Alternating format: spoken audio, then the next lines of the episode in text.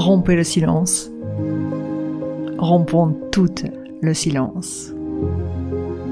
Rompons ensemble le silence. Une femme sur trois est agressée sexuellement. Quasiment toutes les femmes vont être exposées à une violence sexuelle ou morale au cours de leur vie. Et dans 98% des cas, ce sont des hommes qui commettent des violences envers les femmes et les enfants.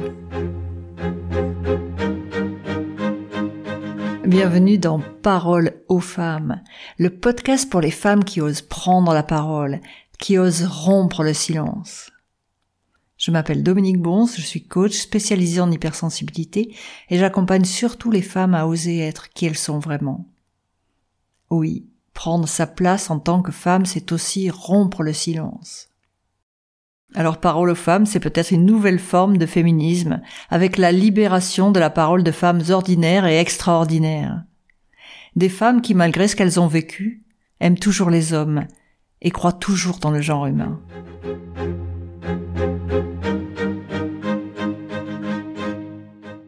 Aujourd'hui, dans ce nouvel épisode de Paroles de femmes rompez le silence, j'ai le plaisir de recevoir Vanessa Dro. Bonjour Vanessa. Bonjour Dominique. Vanessa a 32 ans, elle habite en Suisse, elle est coach et hypnothérapeute. Vanessa est aussi l'auteur du livre La rencontre éveille, les cadeaux insoupçonnés de la différence. Différence en effet puisque Vanessa est atteinte de la maladie des os de verre. Et puis aussi, Vanessa est animatrice de Sexe et Handicap, le podcast Zéro Tabou. C'est d'ailleurs via nos podcasts que nous nous sommes rencontrés avec Vanessa. C'est ça. Avant de démarrer cette interview, Vanessa, je tiens à te remercier parce qu'il faut une vraie dose de courage pour rompre le silence, pour revenir sur qui, sur ce qui t'est arrivé et de partager ton retour d'expérience. Bah, écoute, euh, j'ai envie de te remercier toi, Dominique, pour la démarche que tu fais et euh, de me donner l'occasion de m'exprimer euh, par rapport à ce qui m'est arrivé. Aussi, ben, j'espère, c'est permettre à d'autres personnes, à d'autres femmes de bah, d'avoir aussi le courage de verbaliser ce qui ce qui leur est arrivé dans, dans un but de bah, de se libérer, de libérer, de se libérer tout simplement. Alors comme tu le sais, je vais te poser trois questions. Puis après, on va terminer par euh, la question surprise. ok, ok, je suis prête.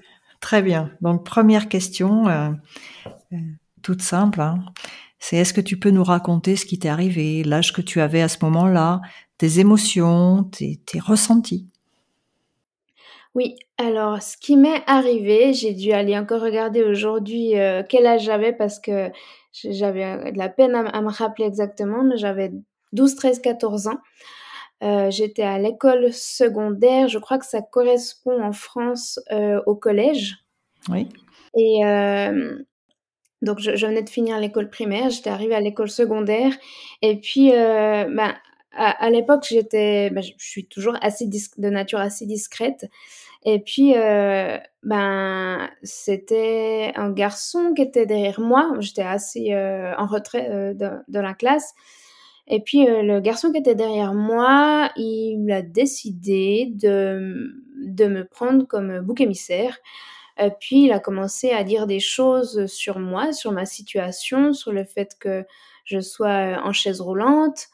Euh, et puis en fait, ce qu'il faut savoir, c'est que ben, à ce moment-là, cette période-là, ben, c'est là où tu commences à développer ta, bah, à faire la transition à devenir adulte en fait. De, quand tu commences ton adolescence, c'est pour devenir adulte. Donc c'est à ce moment-là que tu as la sexualité qui va se développer, les hormones qui, qui se mettent à travailler, ton corps a changé. Et puis c'est là où aussi bah, tu es le plus vulnérable. Et c'est à ce moment-là qu'a qu commencé pour moi, bah, bah, où j'ai été victime de, de harcèlement scolaire. Euh, ça a commencé par des remarques, des injures.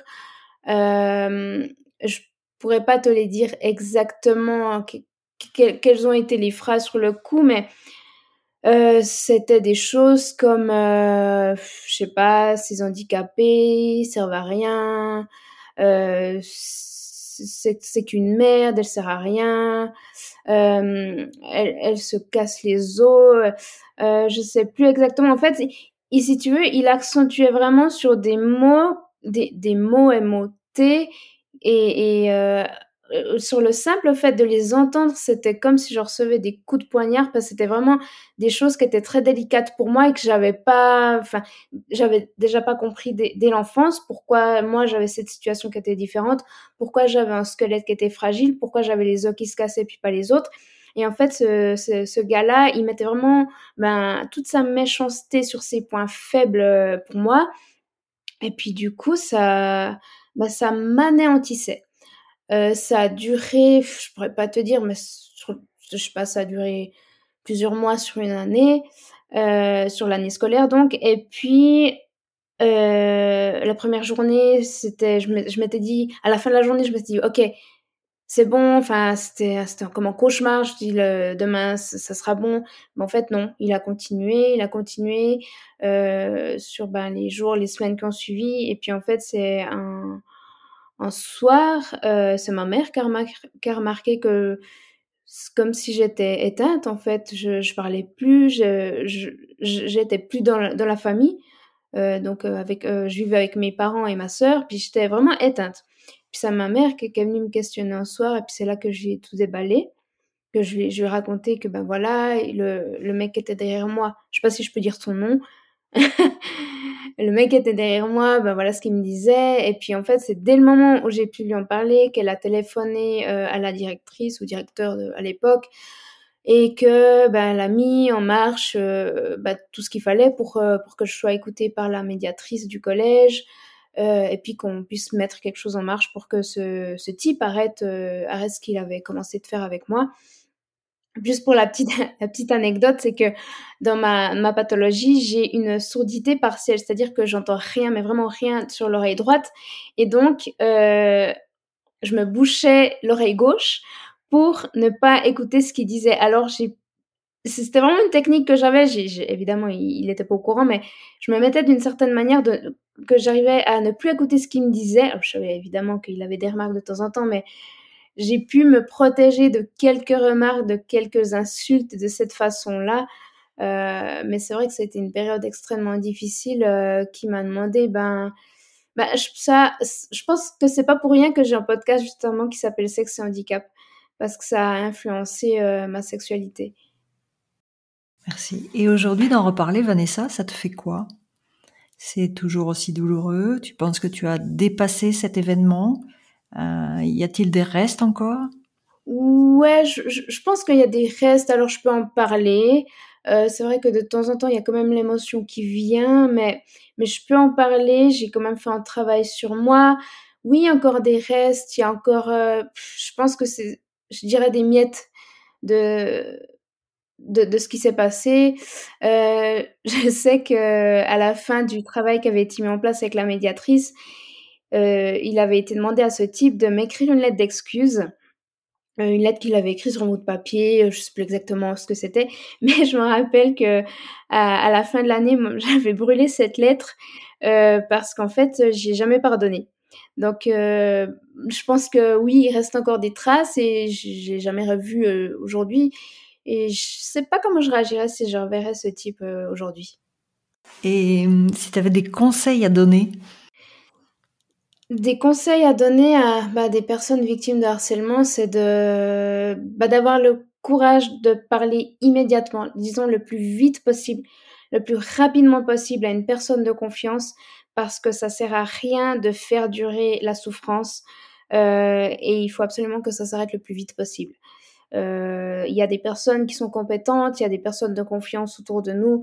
Il suffit de s'approcher, d'avoir simplement le courage et une fois que c'est amorcé, bah, disons que le, cercle euh, vicieux s'inverse et euh, bah, de s'entourer des bonnes personnes.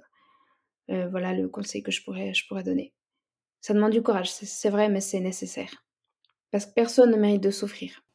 Et c'est la différence qui a fait qu'il s'en est pris à toi ou tu crois qu'il aurait aussi bien, très bien pu s'en prendre n'importe qui d'autre?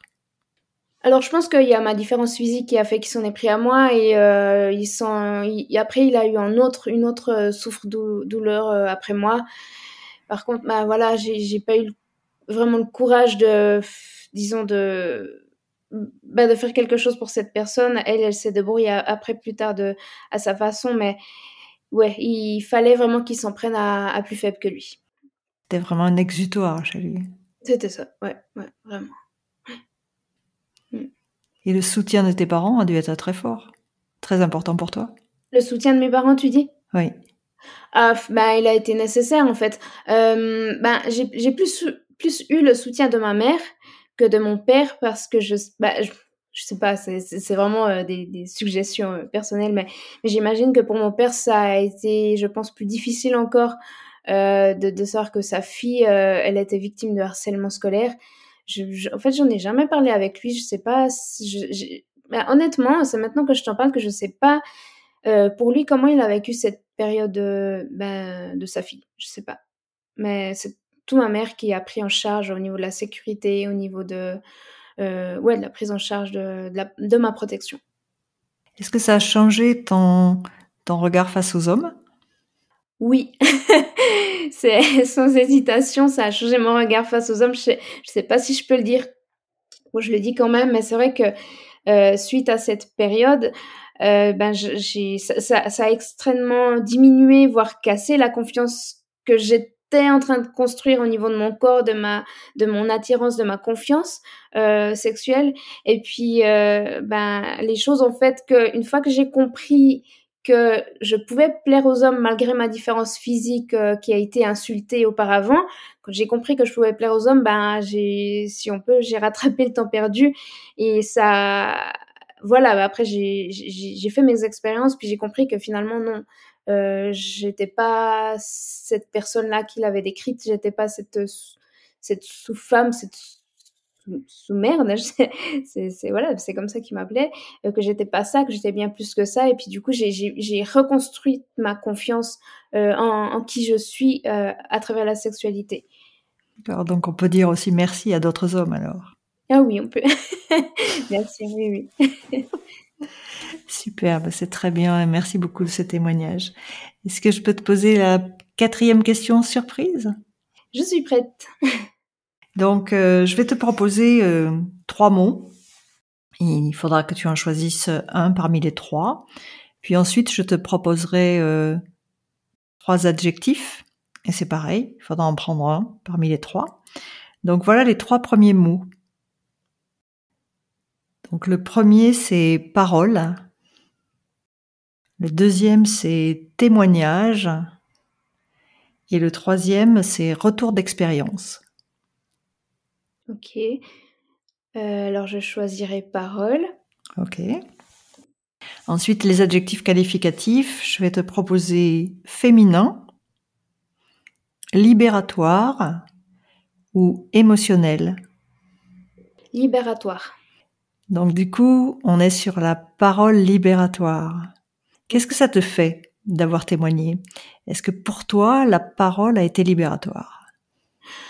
Alors, j'ai déjà témoigné euh, par écrit dans mon livre, justement. Euh, mais c'est vrai que d'en parler, c'est encore plus, je dirais presque thérapeutique, parce qu'on sent encore l'émotion. Peut-être, je sais pas si ça s'est entendu dans, dans ma voix, mais c'est vrai que ben ça libère quelque chose de, pouvoir en parler en confiance aussi euh, ben, avec toi. Euh, je pense que c'est différent d'en parler entre entre deux personnes que dans un groupe, mais oui, euh, pour moi la parole est extrêmement importante et il faut qu'elle soit libératrice. Mm. Donc tu conseillerais aux femmes qui ont subi des violences de parler? Je, conseillerais de parler, d'écrire, de, de, de, chercher de l'aide, euh, absolument. Oui, sous la forme dans laquelle elle serait le plus à l'aise. Ok. Eh ben, merci beaucoup, Vanessa. Je suis ravie d'avoir passé ce moment avec toi et euh, de t'avoir fait parler sur ce sujet de manière à ce que ça puisse aider plein d'autres femmes qui nous écoutent et qui, ou qui nous écouteront. Ben, merci beaucoup à toi, Dominique. C'était un plaisir de, bah, de pouvoir partager ça. Et puis, euh, et puis encore, bah, merci pour ce que tu fais pour libérer la parole euh, de la violence faite aux femmes. Et on se retrouvera sûrement sur notre podcast. Avec grand plaisir. Au revoir, Vanessa.